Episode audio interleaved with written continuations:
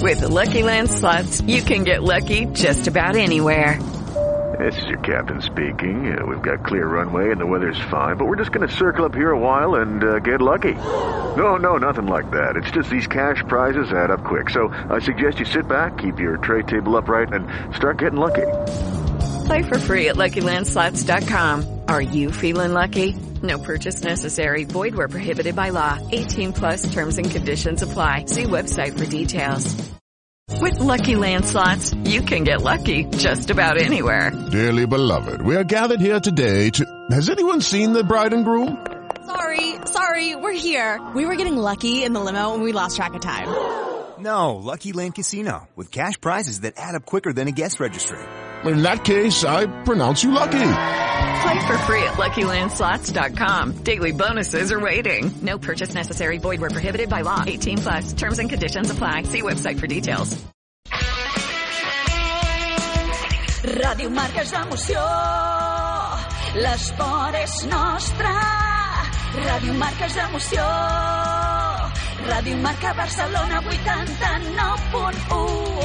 Ràdio Marca.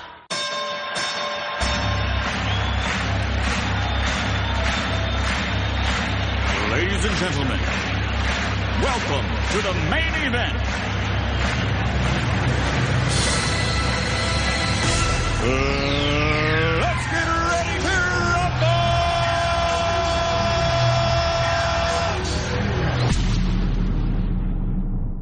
Camarero, ponme la ronda que soy futbolero.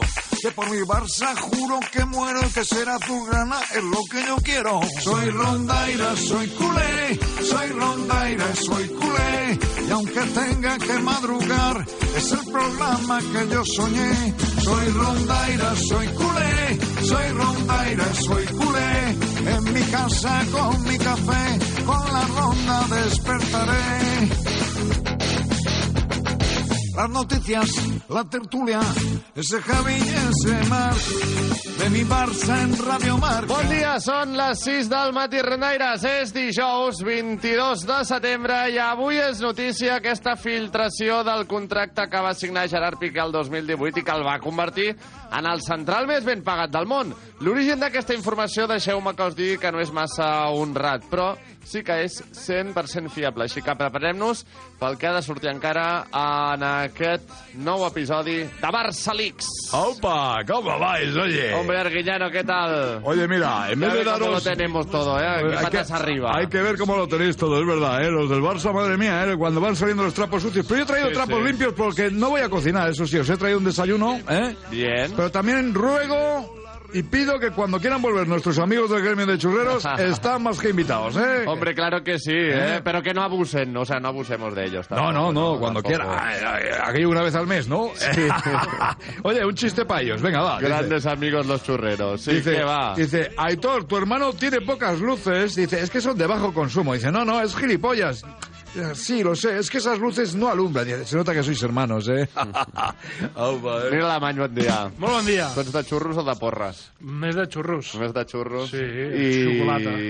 del contracte de Gerard Piqué o el de Leo Messi? Eh, home, home, crec que prefereixo el de Gerard Piqué, eh? Home, visto lo visto, totalment. Bé, en fi, doncs anem de parlar eh, d'aquesta filtració del contracte de Piqué de l'any 2018, però també doncs repassarem eh, què va dir Ousmane Dembélé. Ambiciós Ousmane. Tampoc passarem per alt el primer títol del Barça de bàsquet. Ei, I Tete, haurem de celebrar. Haurem de celebrar-ho, Jan, evidentment. I per tancar la primera hora d'avui ens esperen Ramon Robert a la nostra llotja de la ronda amb les dades de l'Eurobàsquet que deixem enrere. Com sempre, us esperem també a tots plegats, a Twitter i Facebook i a la segona hora trucant-nos al 932171010. Repetimos. 93217 10 dia, 10 10. I amb en Javi Jiménez, en Nil Alemany, en Jordi Moreno a les vies de so, en José Ángel Eras a la producció executiva i publicitat i un servidor, Marc Vilacós, parla. Comencem ja aquesta ronda d'avui, dijous 22 de setembre. La Ronda, amb Marc Vila i Javier Jiménez.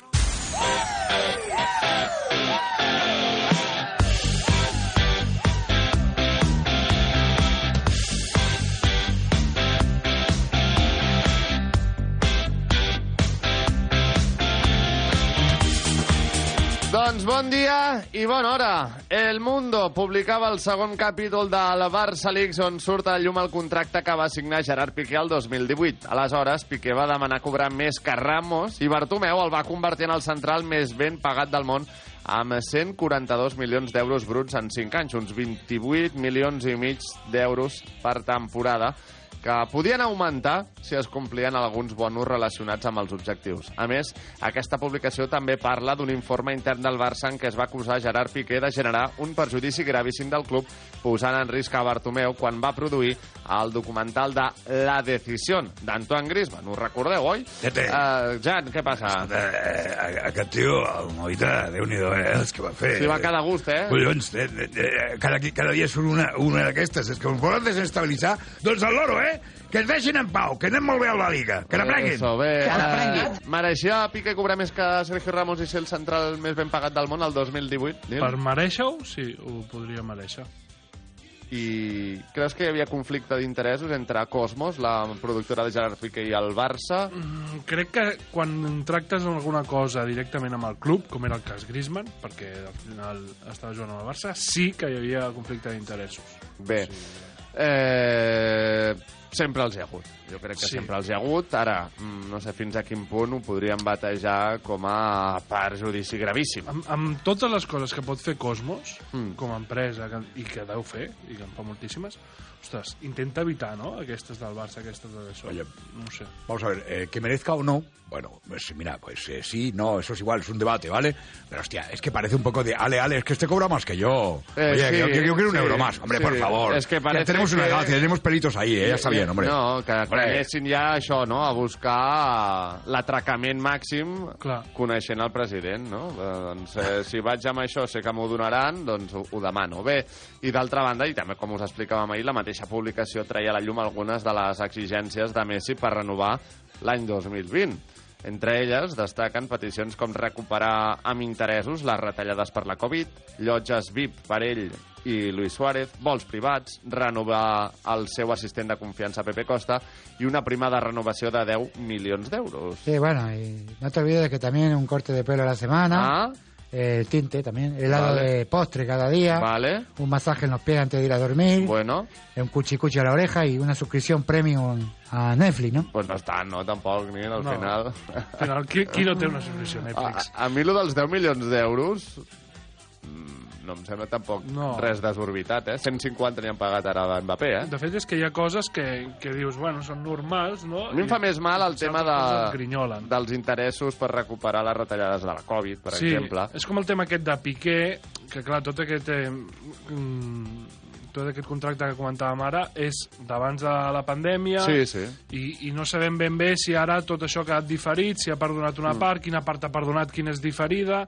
Clar, això també eh, diria molt d'ell, no? Perquè ell sempre ha anat amb la bandera de jo per al Barça. Val. Eh, tot i tal. Però pregunto, per tu qui és més culpable, els jugadors o el president? No, el culpable de tot això és el president. Val. O sigui, qui accepta tot això, jo puc anar a demanar el que jo vulgui. Jo un dia vindré aquí i et demanaré d'això, però tu em diràs, prou. Ei, el no. d'abans, eh, el d'abans, eh. Prova-ho, prova-ho, però no Exacte. t'asseguro res. Sí, ho, sí. ho hem vist en Florentino. Quan va tindre que cargar-se Cristiano perquè es pujava a la parra, I a doncs se'l va Ramos, cargar i a Ramos Ramos. i adiós. Sí, sí, No, ja nosotros Varane. siempre eh, hemos tenido el tijeretazo a punto. No, o sea, no, sin a- duda. A, mí no me chulea nadie. Bé, amb tot, doncs, el Barça emetia un comunicat, un comunicat on expressava la seva indignació davant la filtració interessada d'unes informacions que formen part del procediment judicial pel, Gar- pel Barçagate i afegia també que els serveis judicials prendran eh, les mesures oportunes contra el diari. L'origen, insistim, no és pas massa ètic. Eh? El proper, per cert, diuen que serà Neymar. Veurem també què es filtra del cas Neymar, que aquí ja, Aquest ja portava cua Sí. que coses ja ens podíem ensumar que hi hauria alguna cosa. Deu ser el més bèstia. Bé, vam en fi. el millor per al final. Sí, totalment. No sé si m'ho permeteu, però jo també vull dir la meva sobre aquest cas del Barça Gate. Em fa vergonya i no deixa en massa bon lloc El Mundo ni als Mossos d'Esquadra l'origen d'aquestes informacions. Tot plegat surt d'un procés judicial i no és casualitat que es filtri a qui es filtra i en aquests moments. No sé si val la pena, ni si tampoc té massa sentit desprestigiar a jugadors com Messi i Piqué exposant els seus contractes i peticions. Al 2020 Messi guanyava la pilota d'or i demanava 10 milions d'euros per renovar. Al 2018 Piqué es volia convertir en el central més ben pagat del món quan probablement ja era un d'ells. Però mereixia Mbappé aquests 150 milions d'euros de prima de fitxatge que ha cobrat aquest estiu? Potser sí o potser no. El problema és de qui ho vulgui pagar i, sobretot, de la desorbitada quantitat de diners que mou el futbol. Uns guanyen més i d'altres menys, això sí, però només demano que el barem per mesurar-ho sigui amb tothom per igual i que no ens vulguin vendre que amb uns era un atracament i amb l'altre, amb el francès, era el negoci del segle. En fi, que... Què voleu que us digui? Gairebé 4 anys després estem descobrint coses que ja sabíem, que els jugadors dominaven el Barça i que Bartomeu ha estat el pitjor president de la història del club. 4 anys per contrastar-ho. Ni la Renfe arriba tan tard. Enhorabona el mundo. La ronda.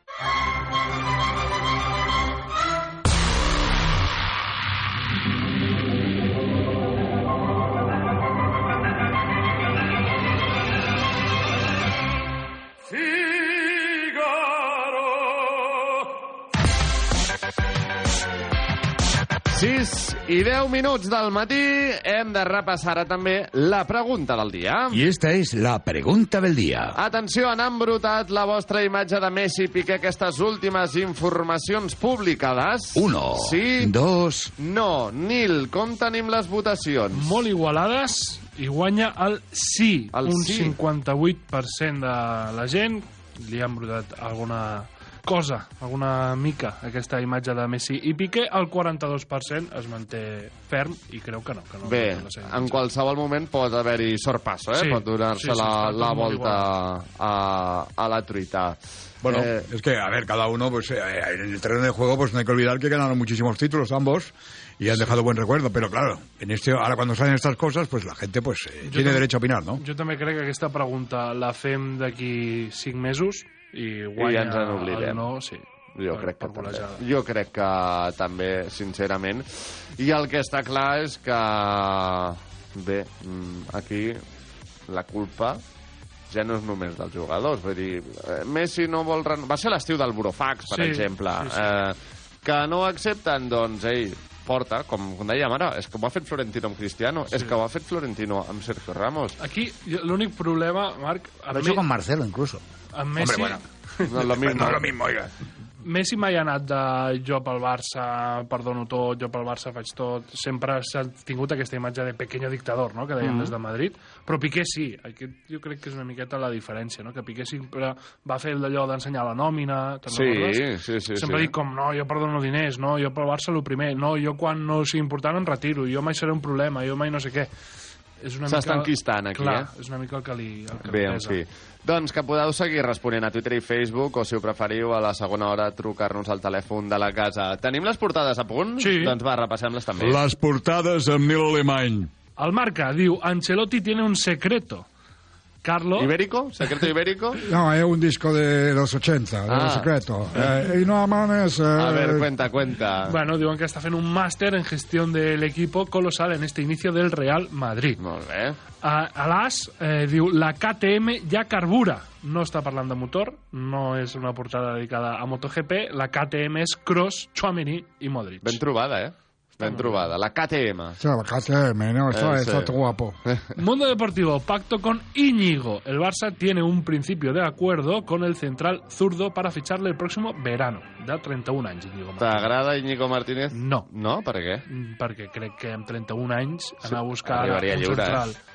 tenint-ne 4 que en tindrem en principi l'any que ve ja confirmats hem de trobar un lateral que Araujo i Koundé deixin de fer eh, el temps per la banda Els experiments de lateral, no? exacte, i amb Christensen, Eric, Koundé i Araujo anem sobradíssims Bueno. per anar a buscar un tio de 31 anys Esquerrans no en tens cap, eh? és diferent, això sí, és l'únic que te pot aportar però qui faràs fora d'aquests 4?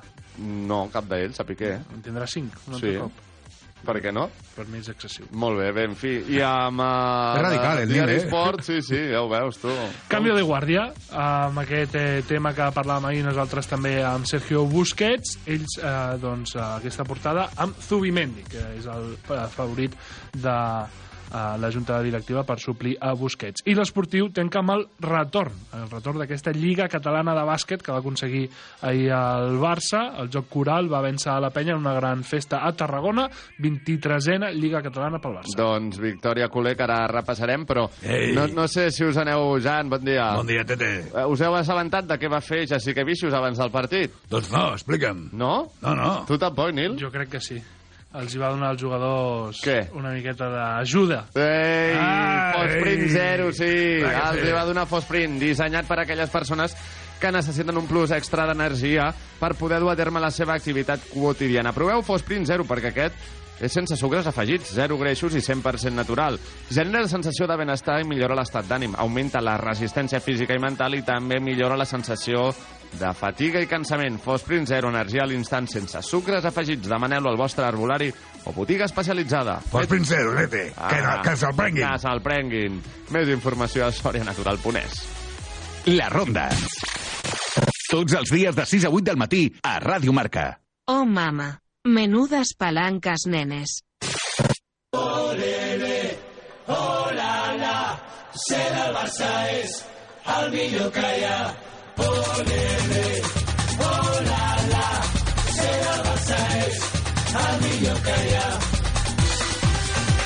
Seguim, seguim endinsant-nos en l'actualitat blaugrana perquè Ousmane Dembélé, eh, sincerava aquest dimecres a la ràdio francesa RMC. El davanter blaugrana explicava que amb la confiança de Xavi es va veure obligat a quedar-se i que quan li van preguntar si prefereix guanyar un segon Mundial en França o la primera Champions amb el Barça, es va quedar amb la Lliga de Campions. Dembélé, per cert, també afegia que la seva vida personal no és com la gent s'imagina. Qui també parlava era Frenkie de Jong. En la roda de premsa de la seva selecció on afirmava que és normal que a vegades el club i un jugador tinguin desavinences, però que per sort per ell tot va sortir bé i es va quedar tal i com desitjava. Dos protagonistes sí, que no? també ho han estat aquest estiu. Xavi, bon dia. Bon dia, no, és clar que tots els jugadors han demostrat els seus valors eh, parlant, no? Està molt bé que doncs eh, fins i tot Dembélé va dir que va perdre 5 anys no, de la seva vida i Sí. això també vol dir que doncs, eh, pot posar-ho tot al, al camp, en la xavineta, vol tirar endavant amb el club i en el tema de, de, del de Jong doncs també li pot posar Q, Q Jong eh? Collong, vale. Eh, Nil, sí que va dir bé Dembélé també que va tirar els eh, últims cinc anys a la brossa, no? Per allò de, de, de, de l'actitud, sí, de cuidar-se, de treballar més fora del camp, també. que això parla bé en el sentit que comentava ara el Xavi de que bé, ara estarà a tope i xavineta i tal, però parla molt malament dels cinc primers anys, Sí, que sí. ja reconeix que ell mateix no va estar a l'alçada. Bueno, reconèixer-ho és el primer pas. Sí, sí, eh? sí. I entre el Mundial i la Champions no es queda amb la Champions. Que, home... Bueno, però ja ha guanyat el Mundial. Sí, però que ho digui en una entrevista a França... Jo, per mi... Aquest... Que això no li fan aquí al Diari Esport, ho, li- ho fa a França. Sí, sí, sí, però aquesta resposta té valor si no has guanyat el Mundial ni has guanyat la Champions, llavors dius, no, vull guanyar la Champions. Sí, però ha guanyat el Mundial, però tampoc per ser molt protagonista, eh? També, No, escolta, tampoc va per ser quasi, quasi efímero, eh, Tete? Bé, i de De Jong, alguna cosa? Tornarà a ser el nom del proper Mercato? Jo crec que sí, a no ser que eh, convenci a Xavi en aquesta posició de pivot defensiu, que és el que busquem, i llavors digui, ai, O ja que rebaixi el quedo. sou.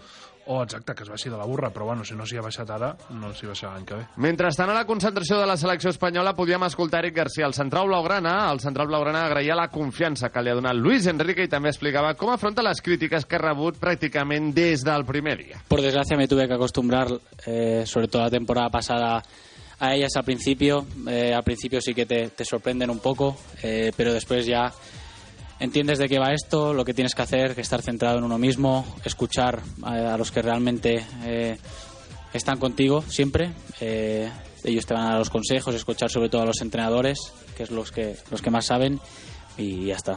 Hola. Cambio, ¿me escucháis? Hola, Lucho, alto y claro, sí. Estupendo. Una cosa, vamos a ver, eh, las críticas eh, sirven para construir todo aquello que considera la gente un error. Es decir, cuando te critican, pues te hacen más fuerte. Eso. Cambio. Molt bé, gràcies, canvio. ¿Alguna pregunta más? Na, nada, nada, ja està. Vale. Eric Garcia no es mullava sobre el possible futur de Marco Asensio al Barça, però sí que va afegir que per ell Piqué ha estat un dels millors centrals de la història del club. Uh, les crítiques que ha estat rebent Eric durant el seu primer any, perquè ara mm, està fent una temporada impecable, et van semblar justes o infundades amb arguments? Eh, no, no em van semblar justes, o com a mínim em van semblar excessives, perquè sí que és veritat que Eric Garcia va tenir partits on no va estar a l'alçada, però és normal. Un Mm. jugador de la seva edat que acabava de- d'aterrar pràcticament a, a l'equip, em semblava normal. I crec que mm, el que ha dit, no? sobretot de... Eh, jo només eh, confiava en els jugadors o els entrenadors Sí. eh, que tenia a prop al voltant, que són els que em volen bé, crec que és molt interessant, no? Perquè si Xavi et defensa capa i espasa, si Guardiola et defensa capa i Luis espasa, Enrique. Luis Enrique et defensa capa i espasa, el que pugui dir l'afició jo crec que queda en un segon pla Totalment. I per tu ara, en un 11 de gala del Barça, Eric Garcia és titular? Eh, ara sí, perquè no hi ha lateral dret Vale. fiable i llavors tens aquest doble joc amb Koundé i Araujo. Mm. Però si no, si tinguéssim un lateral dret titular, tindria molts dubtes. No crec que fiqués Eric Garcia per davant de Koundé i Araujo. Bé, en clau seleccions, avui ja es disputaran diversos partits de la Nations League com el Bèlgica-Gales, Croàcia-Dinamarca, França-Àustria i Polònia-Països Baixos amb la presència de diversos blaugranes, entre ells un Robert Lewandowski que anunciava que durant el Mundial lluirà un braçalet de capità amb la bandera groga i blava d'Ucraïna. A Movistar Plus avui s'hi estrena l'informe Plus de Quique Setién, Hola. que en la promoció d'aquest programa diu textualment que a més si no en vol parlar, deixant clar i deixant entreveure una mala relació amb l'argentí, eh, Bueno, eh, mister? No voy a decir muchas cosas hoy porque tampoco quiero desvelar nada ni hacer un, ¿cómo se llama? Un spoiler de estos. Un un- spoiler. eso. Pero sí voy a decir que, claro, a mí, yo tengo vacas, ya le gusta mucho el asado, imagínate por dónde van los tiros, ¿no? Pel que fa al femení, Alexia Putellas era guardonada amb la medalla al mèrit esportiu de l'Ajuntament de Barcelona, una distinció que compartirà amb l'exjugadora de bàsquet Laia Palau. Precisament, parlant de bàsquet, 82 a 92, el Barça s'alçava amb la seva 23a Lliga Catalana de Bàsquet després de derrotar el Joventut de Badalona. Bàsquet! És la primera vegada que aconsegueixen aquest títol des de que Jassikivicius en va arribar a la banqueta. L'MVP de la final va ser Nicola Provítola amb 12 punts i 5 assistències. Que, per cert, no sabia jo, i ahir llegia, el germà de la Provítola juga a l'Espanyol de bàsquet. Sí, a Copa Catalunya. Això, això. Què et va semblar el Barça després de perdre les dues últimes finals per fi aixecar el títol amb Saras? Sí, eh, tampoc ha guanyat la Supercopa, que és el pròxim El títol, proper. així que esperem que també sigui capaç de- d'aixecar-lo. Uh, em va semblar un Barça que pel poc temps que porta, perquè recordem, la majoria dels internacionals de jugadors amb el Barça estaven jugant aquest Eurobàsquet, està prou bé i demostra que té molt fons d'armari. Ahir va tornar a descartar molts jugadors, Satoransky, per exemple, que arribava amb una mica de molèsties de... Estava saturadisqui, no? Exacte, estava saturat.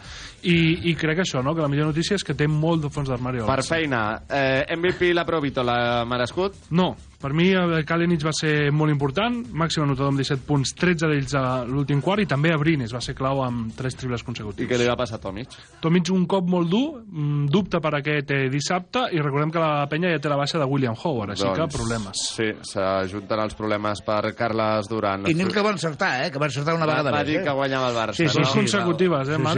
Te l'has jugat, eh? Te la, va, te la va jugar, eh? Mira, per diumenge, final Sí. de Supercopa, Barça-Madrid, me la jugo també. Ui, ui, ui, s'ho hòstia, esperava.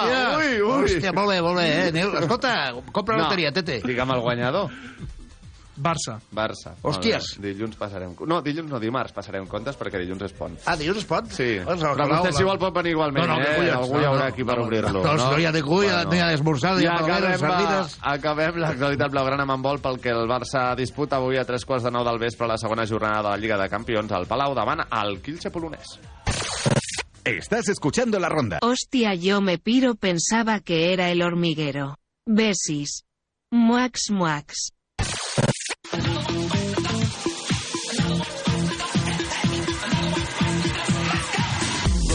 I ara ja canviem de colors. Laura Serra, bon dia. Bon dia. El Real Madrid tornava a la feina després de dos dies de descans i ho feien bones notícies per Benzema i Lucas Vázquez. Els dos jugadors segueixen treballant al marge del grup, però l'entrenador italià sap que podrà comptar amb ells a la represa de la Lliga el pròxim 2 d'octubre contra l'Ossassuna. Recordem que Benzema es va lesionar a la cama dreta al primer temps de l'estrena al Madrid contra la Champions contra el Celtic de Glasgow i Lucas Vázquez va abandonar el terreny de joc amb problemes físics durant el partit de Lliga contra el Mallorca el passat 11 de setembre. Hola, Carleto, buongiorno. buongiorno. Se va vaciando la enfermería poco a poco, Sí, ¿eh? poco a poco, piano piano, eh, va saliendo jugadores eh, y vienen a nosotros y eso es bueno porque recupera eh, elemento importante, ¿no? Para eh, partidos que vienen luego, ¿no? Claro, molt bé. ¿Y ¿Alguna idea tiene también o no? Claro que sí, guapi. Venga, va, pues. Dice, cariño, dice que te has pintado el pene con franjas como las columnas del parking. Dice, a ver si al menos me la rozas, nena.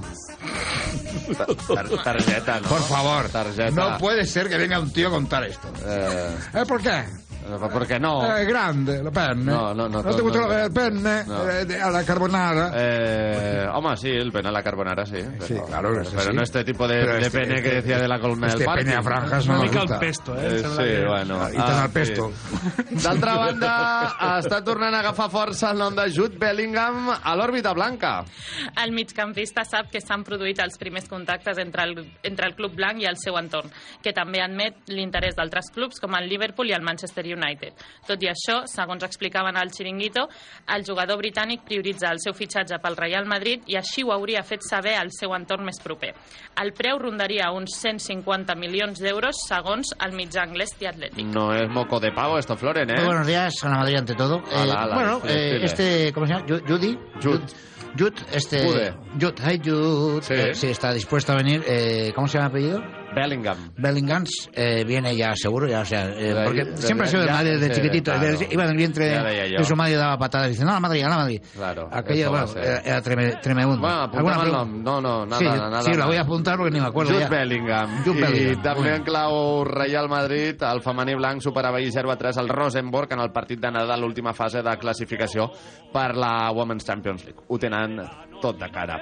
Laura, gràcies. Fins ara. Fins ara. A l'Espanyol, el primer equip, també seguia treballant amb la ment posada en millorar els resultats d'aquest inici de curs i Brian Olivan, un dels fitxatges d'aquest estiu, afirmava en roda de premsa que creu que les coses els acabaran sortint. Què ha de fer l'Espanyol per revertir la mala dinàmica, Nil? Sembla una tonteria, però no cagar-la. No um, assumir aquests errors eh, senzills, que són fàcils de solucionar. Jo crec el problema seria més gran si fes aigües tota la defensa, però com han sigut errors puntuals, crec que és solucionable a curt termini. Dani.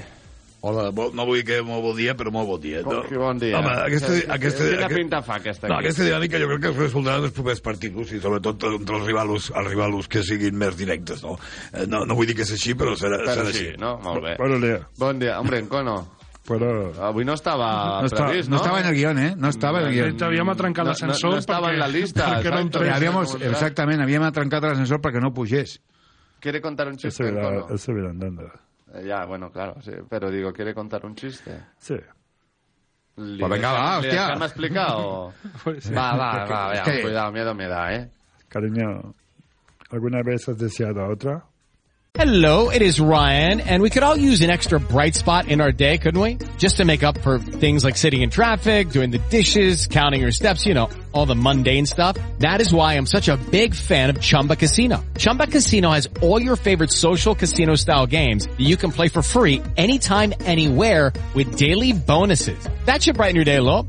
Actually, a lot. So sign up now at chumbacasino.com. That's chumbacasino.com. No purchase necessary. VGW Group. Void were prohibited by law. See terms and conditions. 18 plus. Hello, it is Ryan, and I was on a flight the other day playing one of my favorite social spin slot games on ChumbaCasino.com. I looked over at the person sitting next to me, and you know what they were doing? They were also playing Chumba Casino. Coincidence? I think not. Everybody's loving having fun with it. Chumba Casino is home to hundreds of casino-style games that you can play for free anytime, anywhere, even at 30,000 feet. So sign up now at ChumbaCasino.com to claim your free welcome bonus. That's ChumbaCasino.com and live the Chumba life. No purchase necessary. VGW Group. Void were prohibited by law. See terms and conditions. 18 plus. Dice, calla el tío. Dice, ¿pero qué pasa? ¿Que tienes duda? Dice, no, tía, estoy contando. Vale, gràcies. como el camerunés. Mentrestant, el Girona Mitchell era sancionat amb dos partits després de ser expulsat en el darrer duel davant el Betis. El tècnic madrileny no es podrà seure a la banqueta davant la Reial Societat ni tampoc davant l'Atlético. Pel que fa al futbol internacional, l'ex-logran Artur Melo, actualment al Liverpool, jugarà amb el sub-21 fins que recuperi la forma. El brasiler va arribar l'últim dia de mercat i Klopp no n'està gens satisfet amb la seva actitud ni el seu rendiment. I per últim, el català Jordi Amat, exjugador de l'Espanyol, es convertirà als seus 30 anys en internacional absolut amb Indonèsia després d'obtenir la doble nacionalitat. Actualment juga al Johor de Malàsia. Ha fet un uh, Lorenzo Brown, eh? Ai, a veure si li surt igual de bé. Jordi Amat, de, de Malàsia de tota la vida. Tu, eh, El tigre de Malasia es Sandokan, ¿eh?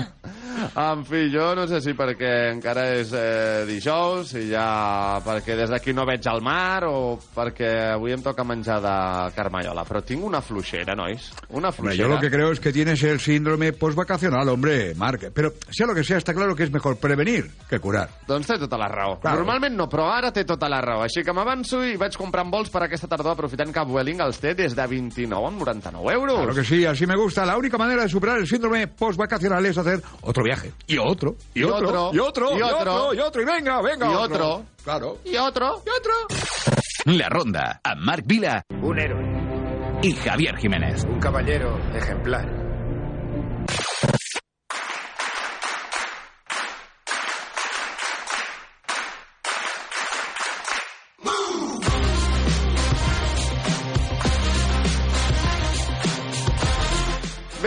Doncs, hem de parlar de tennis, perquè a banda que avui Roger Federer jugarà el seu últim partit com a professional, Paula Badosa queia a la primera ronda del torneig de Tòquio davant la xinesa Qing Wenzheng.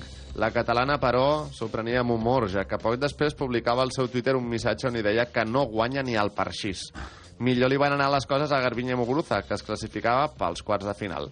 I acabarem també amb bàsquet. Tomàs Hertel plantava la selecció francesa un cop acabat l'Eurobàsquet. Abans del torneig, l'exjugador del Barça i el Madrid va signar un certificat on es comprometia a no jugar aquesta temporada en cap equip rus. Doncs bé, a l'hora de la veritat, ha fet cas omís i ja és oficialment jugador del Zenit de Sant Petersburg de Xavi Pasqual.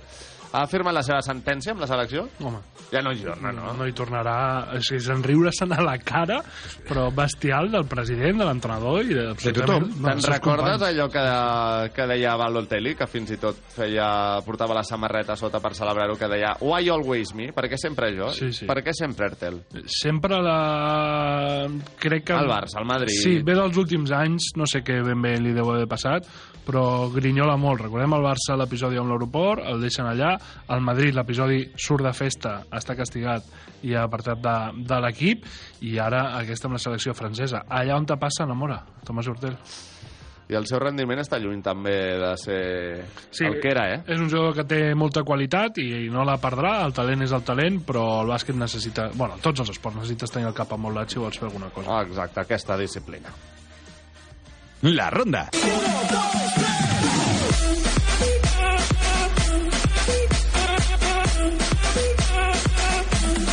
Moreno. I arribem a dos quarts amb en Jordi Moreno agafant el timó de la nau. Jordi, què tal? Bon dia. Com Molt bon dia. Mex. Com vas? De juernes, De hoy juernes, eh? Hoy ya, Hoy sí, ¿eh? Hoy ya Sí, se sí. nota y el Hoy cuerpo ya- lo sabe, el eh? cuerpo- sí, sí. Sobretot ja perquè ja he vist Hoy es gent, gent sortint de festa per el aquí, eh, per la Diagonal. Jo també n'he vist algun i ja he vist algun gamberro que havia aquí a Rambla Catalunya tirat tots aquests containers que tenen les eh, Els restaurants botigues, i sí, les botigues, botigues, i sí. restaurants Sí. a la porta, doncs ja, Ja, n'havien volcat per terra. algun. Que dius, home, mm, No cal. no cal ser tan imbècil. No. Exactamente. Por no decir otra cosa. Vamos a decir imbécil, pero con todas las letras. Imbécil. Sona bé, se t'omple, eh, la boca? Sí, sí. Imbècil. Es que es un pala- una palabra que tiene fuerza. Imbécil. Correcte. imbécil. Bé, Jordi, doncs va, què hem de saber de tal dia? Com avui, dijous 22 de setembre. Puc explicar un acudit? Pensava que Que estaves fent... molta gràcia. Pensava que estaves Humor fent moreno? Beatbox. Puc, puc, puc, puc, puc explicar Mix, una mix. cosa? Eh, buenas, vengo ¿Te al... di que sí? Perdón. Es verdad, ¿eh? Va, explica. Humor moreno. Buenas, vengo al curso para aprender a orientarse. Dice, aquí no es. Eh, doncs eh, que sapigueu que avui és el dia sense cotxes, a algunes ciutats eh, del país serà gratis viatjar en transport públic, però a Barcelona tenim vaga d'autobusos, així que aneu en compte. Que com som, També eh? si agafeu el metro, perquè som, jo he eh? agafat el metro i anava ja ple a rebentar a les 5 del matí. A sobaco? Sí, que aneu amb paciència avui. Mareta meua, com som? Sí, i aquesta propera matinada, eh, entre la tardor... Eh, Avui ja fem el sí, canvi. Bueno, aquesta matinada, Bueno. sí, seria demà, a les 3 i 4 minuts de, del matí, de la matinada, durarà un total de 20, eh, 89 dies i 21 hores. Oye, el tiempo está loco, ¿eh? Si me iba a decir a las cuatro estaciones hoy, no, bueno, se, se hace ya la picha un lío, ¿eh? Se volveria loco, pobre. Sí, totalment. I ara sí, tal dia com avui, el 1951, als Estats Units es va televisar per primera vegada un esdeveniment esportiu a nivell nacional. La NBC retransmet el partit de futbol universitari entre la Universitat de Duke i la Universitat de Pittsburgh. Al 1955, al Regne Unit es va realitzar la primera emissió de la televisió ITV, que jo no he escoltat en la vida. Però Bueno, és ahí, allò ahí que està quan- la dada. La, la, la ITV no és lo del cotxe? Sí, també, exacte. Es una televisión del que hace reparaciones, ¿no? Todo el rato. Ve- ves programes de tele de reparació de cotxes. I al 1994, ah, 94, que quin gran any M'agrada més el 94. Als Estats Units també s'estrena la sèrie televisiva Friends. Home. sèrie de comèdia més reneixida de tots els temps. Us, us explico un secret? A ver, te llamaron para el casting, ¿no? No me gusta Friends, ni he Hòstia, visto Friends. No, jo tampoc l'he vist. Ah, pues jo sí, he visto Algun Friends. capítol suelto i perquè me l'he hagut d'empassar allò, perquè a casa m'han dit, sí, s'ha de mirar Friends, però... Está muy bien, No, hombre. Bueno, no- es no que a lo diguis- mejor no diguis con molt tu generación Bueno, a lo mejor no engancha eh, tanto. Tampoc he vist El Senyor de los Anillos. Doncs amagatzant. En hashtag proud. Amagatzant. Orgull. No, no, no. Madre mía. Digo amb la boca petita. No, no, amb molt d'orgull. Jordi, més coses. Eh, tal dia com avui ens va deixar el 1999 el cantant Tino Casal Mm. I aniversaris avui eh, l'alma de la fiesta Albert Pla Home. Tu vas a la platja... Sí. Emmanuel Petit Ostres. 52 anys Vols que t'expliqui una anècdota veure. de, de petit? A ver. Us en recordeu quan va morir Urruti d'un accident de cotxe? Sí, sí, sí. Val. Van organitzar un homenatge a Urruti, un triangular al miniestadi, Mm. amb el Barça, l'Espanyol i la Reial Societat, els tres equips on va jugar. On va jugar, val? I, bueno, aquell dia vaig anar-hi, i era entrada gratuïta, i em vaig posar a primera fila a darrere les banquetes de, del Barça. I Petit, que era un dels noms que va fitxar Gaspar per suplir la baixa de Figo, eh? es va gastar lo de Figo en Petit i Overmars, doncs ja veies que aquell any no estava jugant res. Però estava a la banqueta, jo estava allò a metro i mig de la banqueta, i vaig començar a cridar petit, petit, petit, firma-me la gorra, firma-me la gorra, i em va firmar la gorra, eh? Ah, sí? Emmanuel Petit. Ja. Un tio que també després n'ha explicat de tots colors, eh? Sí, que... sí. Va fer un llibre, no? Sí, sí, explicant-ne de, de tots colors. Bé, doncs aquesta és la meva anècdota amb Emmanuel ¿Y no, Petit. ¿Y no te daban dos? Eh, no, no era suís, era Vale, francès. era veritat, veritat. eh, també fa anys el DJ Martin Solveig Mm. i Vols que t'expliqui una anècdota amb Martin Sí, por favor. No, Sa- no, saliendo una de fiesta. Una gorra? No, no, no. I és l'aniversari de Ronaldo. Sí! No aquest, Ronaldo ah, Nazario. Ronaldo Nazario, the real Ronaldo. Sí. Un fenòmeno. I avui és el dia mundial, com hem dit, sense cotxes. És el dia del rinoceron. Hombre. No sé cómo hace el rinoceronte, eh, de verdad, ¿eh? El ruido que debe hacer. Ah, no, eso es una señora que está roncando. Eh, sí, ¿Ya? bueno, a lo mejor... Por ahí, ¿eh? Va por ahí, ¿eh? sí. Es como una vaca y un, no sé... un elefante. Un eruto, ¿no? Una Sí, cosa algo raro. Bueno, vale, ha quedado claro. Eh, rinoceronte. Hasta aquí Rin- imitaciones. Rinoceronte torturado. eh, el dia dels mims, de los mimos. De los... Hagamos un silencio, por favor, en homenaje. Pero no de hacer mimos. No, no, no, dels mims de Sí, sí. los personajes. Vale, o- vale. I de la narcolèpsia, també. Va, Jordi, que hem d'escoltar. Vinga, va, Tino Casal, en homenatge, embrujada. Nar narcolèpsia, no era aquella Pablo Mio Escobar? O no, no va per aquí? Eh? No, no, no, no. Nada.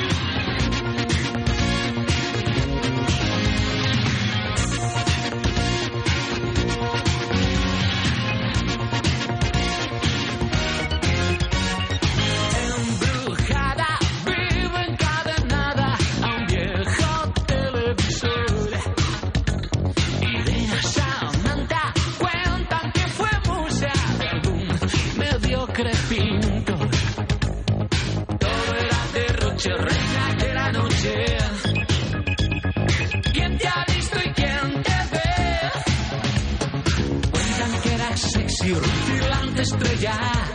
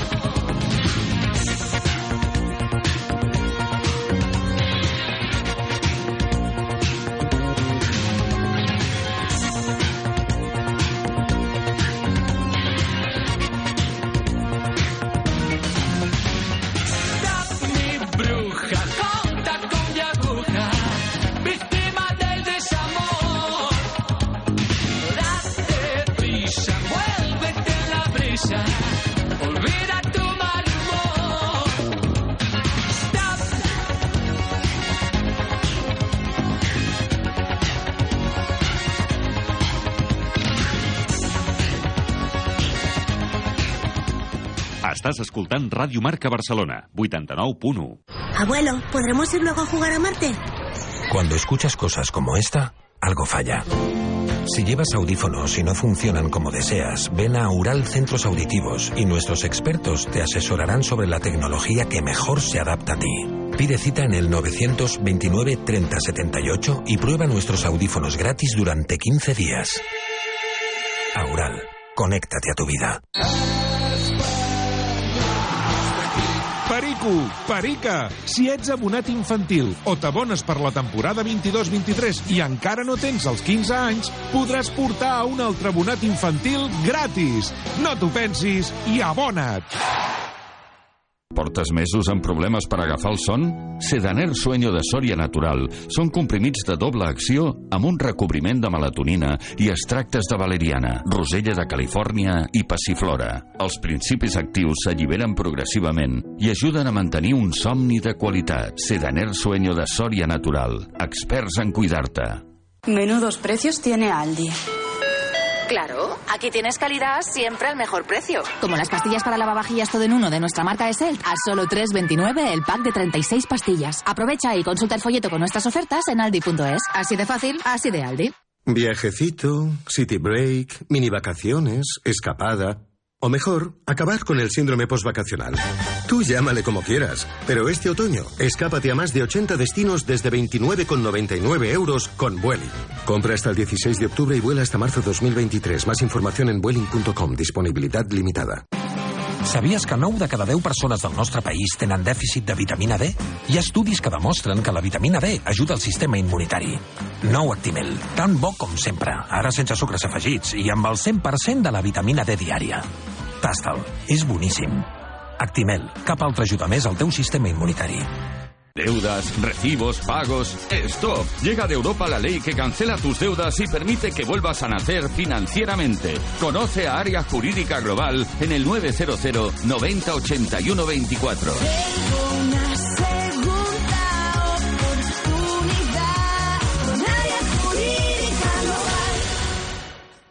Motosin lanza su nueva gama 125 Euro 5.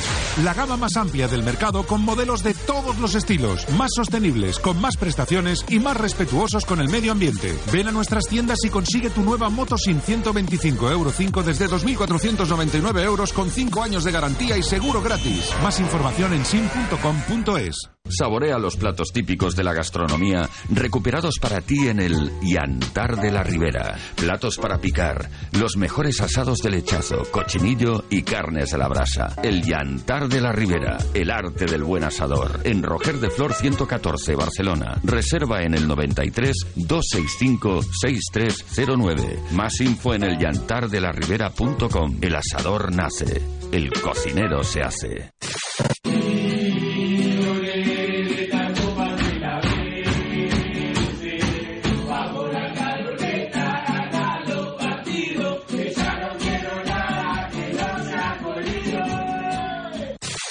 Estás escuchando la ronda.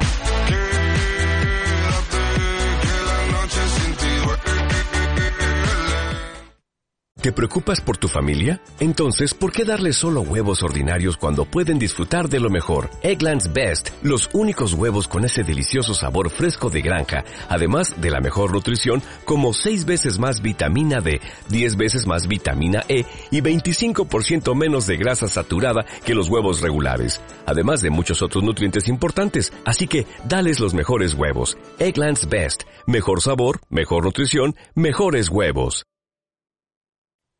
Vive deportivamente, vive. Uy, uy, esto, esto, la noche, uy, la noche va, eh, va por aquí por allá. Qué Halloween.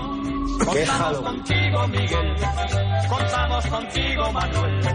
Contigo contamos, contamos. I en 3 minuts arribem a 3 quarts. Josep Pedrerol, bon dia i bona hora. Contamos con Pepe, contamos con Piqué, contamos con todos, ¿eh? ¿Cómo estamos? Pues bien, hombre, bien. Ayer noche eh, uno de los temas de los que se habló, lógicamente, es todo eh, este rebomborio que, se ve, que ha pasado con Piqué, ¿no? Sí, aquestes filtracions, aquesta nova edició de Barça Leaks a El Mundo sobre Gerard Piqué i el que va demanar cobrar i va acabar signant per renovar l'any 2018, recordem, eh? Bien jugado, per si algú s'acaba d'incorporar Gerard Piqué l'any 2018, demana a Bartomeu cobrar més que Ramos i això significa doncs 142 milions d'euros en 5 temporades, és a dir, 28 milions i mig a l'any, que poca cosa no era precisament. Bien situado, Marc. Ahí estamos de acuerdo. Bueno, atención, porque en el programa ONSA, Sí, eh, Fite, Carlas, sí, Carles Fité.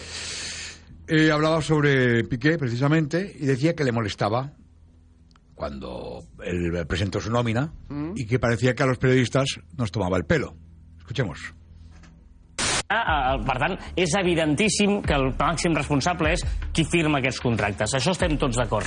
Ara bé, a mi el que um, uh, em grinyola una miqueta del discurs sempre de Piqué és el seu barcelonisme per bandera. Escolta, Piqué ha enganyat el soci i ens ha tractat a tots d'idiotes. En el moment que publica un tuit amb la seva nòmina, que publica aquell famós uh, extracte, clar... eh, Per respondre eh, a Lluís Canut. Eh, Exacte. Per- com a Sí, allò, enganyes el soci, La enganyes a tothom. És a dir, eh, Piqué està cobrant una pasta espectacular. No s'ha baixat el sou, se l'ha diferit i se li haurà de pagar aquí fins a l'última passeta de totes. I a sobre encara ens vacila volent dir, mireu, que allò devia ser pues, un bonus que tenien un concret, No, no, no, allò era era, el part- que li tocava, però es, es, es paga en dos parts, la part bona és la que paga després, per tant, a sobre ens vacila amb aquella eh, paperet volent dir, mireu el que cobro... És a dir, a mi el que em molesta de Piqué, sobretot, és, si ja ho sé, que ha sigut, ha sigut el millor central, però pren a marxar, nano. Eh, Bueno, eh, ya lo veis, ¿eh? eh, Aprèn a marxar com a nano. Sí. Eh, Sí. Hashtag colegueo. Y atención porque por alusiones, eh, pues Luis Canut evidentemente, pues eh, També hi era, l'11? estaba y se mostraba pues eh, dolido, especialmente porque alguien y mucha gente ha dudado eh, y dudó en su momento de su profesionalidad. Lo escuchamos. El que més em dol de tot això és que d'una veritat se'n se va fer una mentida. I això és el que verdaderament em sap molt de greu, no? que el Barça, eh, de- d'una informació que era certa i veraç, va fer un comunicat negant-la i desmentint-la, no? fins al punt d'amenaçar amb prendre mesures legals si no rectificava aquella, aquella informació que, òbviament, no es va rectificar perquè era certa. No? i després l'abaraonament que hi va haver per part, ja no de les xarxes, que això forma part, diguem-ne, de, del, del, del joc dels, dels haters, sinó per part de, de mateixos directius i funcionaris i treballadors del club, no? que, que, que van començar a, a, a, a fer tuits a, criticant-me, i faltant pràcticament el respecte de la meva professionalitat, que és una de les coses que més greu em va.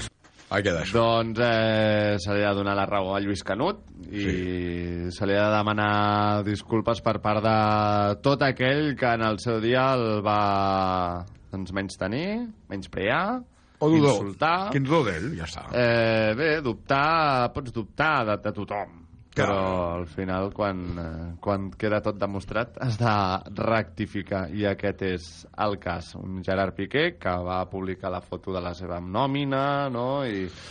Sí. Va allò, va, va encara escalfar més el personal i ha quedat retratado, eh, Piqué? Retratado. Jo estic una miqueta amb la línia del Fiter, que escoltàvem ara.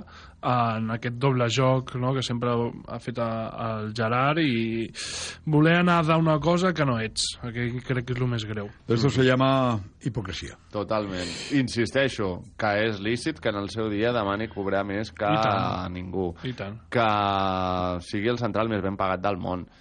Mm, Posar-se per davant de Ramos. Però Ramos, que per cert, per cert, per cert, no ho hem dit. Ramos ha pelado. Sergio, Sí, buenos se ha rapado. Sí, me he rapado porque ya estaba hasta la nariz de usar secador a primera hora de la mañana, despertaba a todos los niños. Les xolles, eh, fora. I les Ara va xolles com fora. tu, va, va pelat. De... Sí, ve que com- me echó un, un look alemán Sí. y yo, es que está mucho mejor. Marcando tendencias. Bueno, Claro que marcando guapi. tendencia. Bueno, venga, vamos a acabar con, con el debate Sí. en las últimas horas que estamos realizando en el chiringuito. ¿Quién es mejor? Xavi. ¿Quién es mejor? Eh, Ancelotti, debate, debate futuro, presente. no ninguna parte, Rafa pero, claro. Almansa da su opinión y cuestiona, cuestiona a Xavi. Venga. Hace tres días estábamos hablando las dudas que teníamos que, que Xavi había entrenado en Abu Dhabi y que no había entrado a la Liga Española. Qatar, en Qatar. Hace, hace tres días. Qatar, En Qatar. Y ahora resulta que este año con la palanca tiene un equipazo y el equipo está jugando. Palanca, Rafa, también la palanca. Xavi cada día va a más. Pero Xavi será, en su momento, hoy día, por favor, como decía Guti, Carlo Ancelotti es muchísimo mejor entrenador. ¿Por qué? En tiempo, experiencia, en conocedor de liga, en títulos. Es un entrenador curtido. de- Bueno, Bueno, insisto, un Claro, que debat no, que... no, no, no son comparables, pero bueno, nosotros pasamos el tiempo así, ¿sabes? Ja, ja. Molamos mucho. I qui dia passa, any empeny. ¿Cómo? Que, que passa, any empeny. Ah, no? Sí, sí, sí, empeño, empeño. Pues eso. Eh, Giuseppe. Em- empeny de gallina. Gràcies, amico. Venga. Que vagi molt bé, eh? Venga, un abrazo. Apa, adéu-siau. Dios.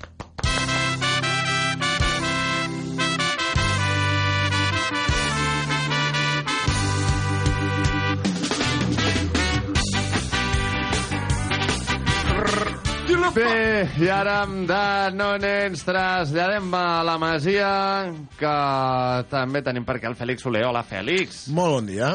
I precisament, enmig d'aquesta aturada de seleccions, hem d'explicar-vos que fins a 11 juvenils del Barça han anat convocats amb els seus respectius països. Sí, els jugadors del primer equip no són els únics que han estat convocats pels combinats nacionals en aquesta aturada de seleccions. En primer lloc, trobem a quatre jugadors convocats per la selecció espanyola sub-19. Ander Estralaga, Arnau Casas, Aleix Garrido i Víctor Barberà.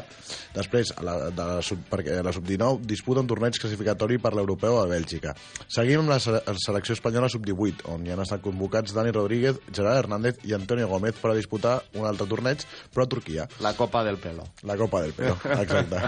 Es fan un pack. Home, No, sub-18... no, no ho caldran sub-18 encara, espero que Sub-18 no. esperem que no. No, no, espero que tampoc. Després, fora de la selecció espanyola, trobem a Diego Cochen i Adrián Simón Gil, que han estat convocats per Estats Units. Espero que no hi hagin anat en cotxe. Justeta, eh? Justeta. Va, tira. Aparquemos el tema, por favor. Estats Units. Per Cotxe Estats i Units. Simon Hill. Cochen i Simon Hill eh, per Estats Units sub-17. Després, Martín Georgiev eh, per la selecció búlgara sub-19. I, per últim, Jorge Javier Espinal, convocat per la República Dominicana sub-20. Que fuerte. I també cal destacar... Jorge Javier, claro. claro. Claro. I després eh, també cal destacar que els cadets Xané Kluivert amb Holanda i Andrea Natali... Xané o Shane? Mm, Chanel, no? La, la, Tu què et sembla? Slow-mo. No vaig bé d'holandès. Jo tirava per Xané, però bueno, Shane també...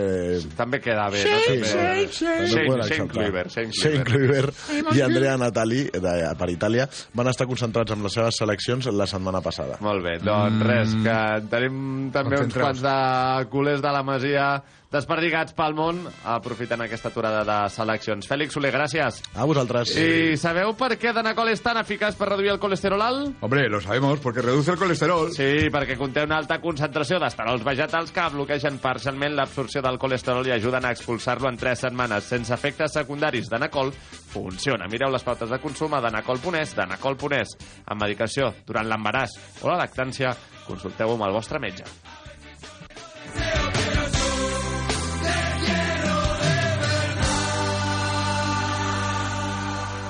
La Ronda, amb Marc Vila y Javier Jiménez. Desde el palco, un espacio patrocinado por Land Motors. Land Motors, concesionarios Jaguar Land Rover de Barcelona, patrocinan desde el palco con Ramón Rubert.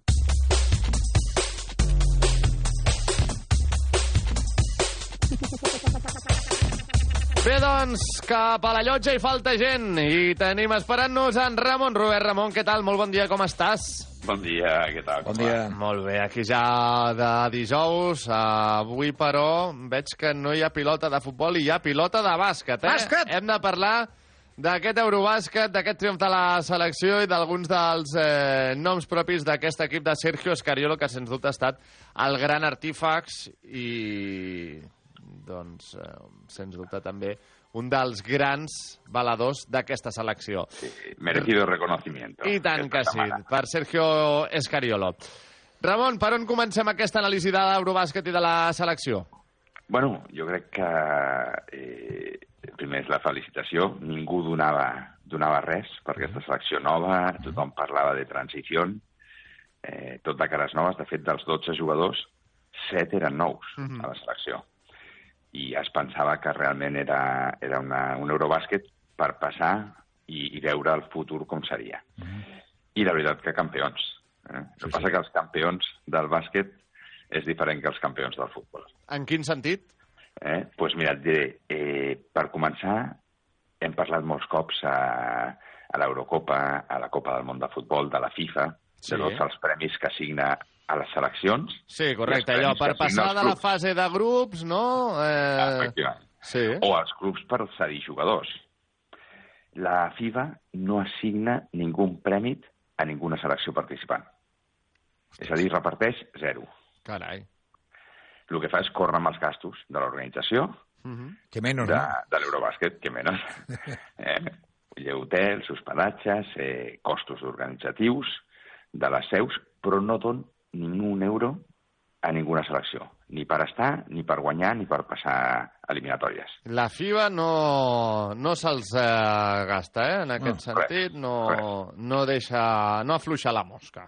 Amb la qual quedem en mans de la FEP, de la Federació Espanyola, de Val. bàsquet. En aquest cas, els jugadors eh, cobren algun tipus de prima per, eh, per objectius?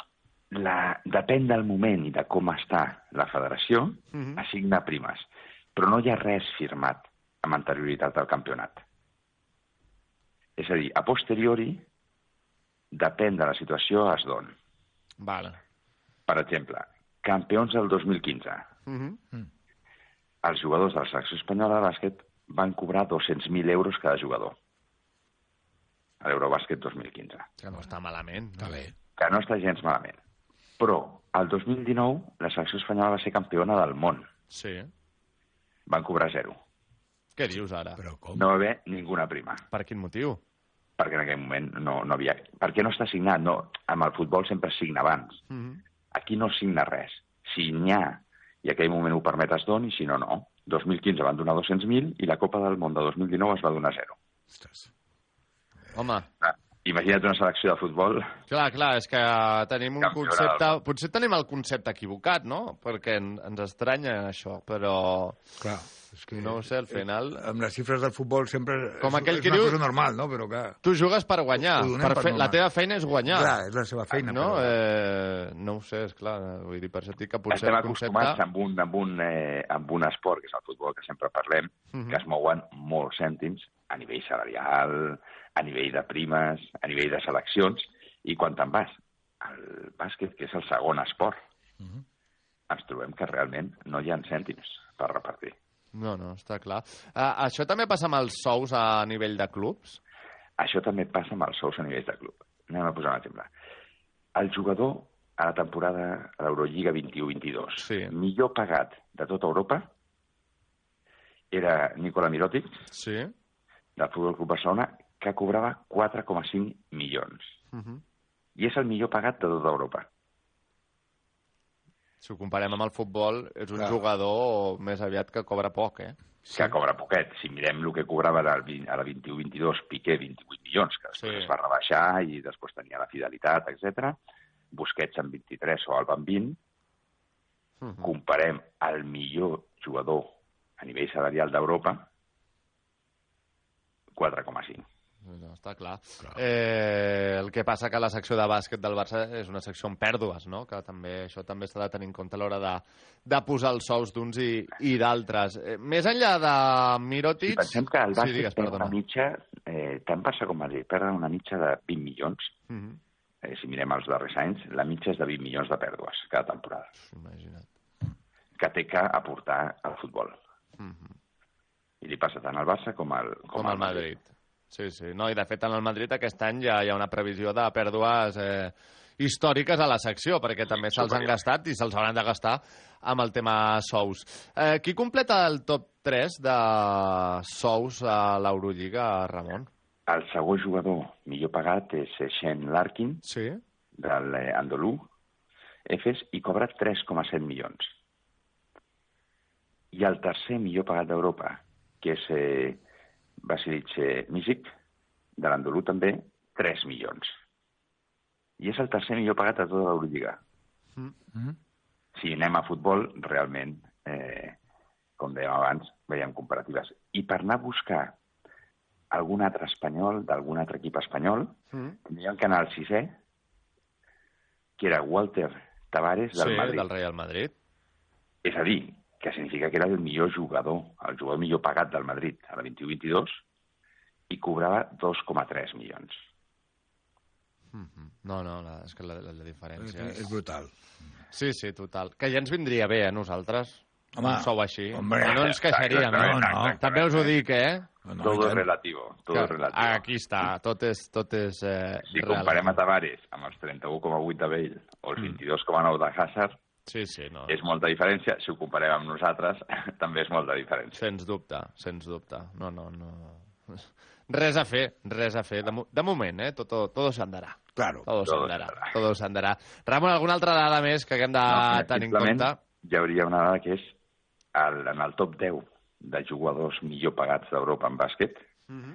el desè, i després, imagina't la de jugadors que hi ha per darrere, de tots els equips. El desè és Nick Caraces, del Barça, Mhm, Que ha posat Roma Fenerbahce. sí, que cobrava 1,8 milions. Mm, Un jugador, quan té fitxa del Madrid, Mhm, eh, que puja del filial, mhm. eh, 2,5 milions. De, de, Per ser de, jugador parlem de futbol, eh, en aquest De cas. futbol, sí, de futbol, sí. El... 2,5 per ser jugador del primer equip. El desè millor pagat de tots els jugadors d'Europa, 1,8. Mhm. Realment les diferències... Correcte. Bé, al final és el que també mou un esport i l'altre, tot i que la- el bàsquet crec que cada vegada més també està canviant la, la seva tendència i està tenint doncs, més adeptes. Falta que hi entrin doncs, eh, els calés, que al final doncs, és el que realment permet créixer a un esport. Ramon Robert, moltíssimes gràcies, que Un tinguis molt bona setmana i ens retrobem dijous que ve. Ens retrobem dijous que ve. Una abraçada. Adéu, Ramon. Bon dia. Fosprin Plus, un complemento energético 100% natural de Soria Natural. Fosprin Plus, con vitaminas C, B12 y B5 que ayudan a disminuir el cansancio y la fatiga. De venta en herbolarios para farmacias y tiendas especializadas. Soria Natural.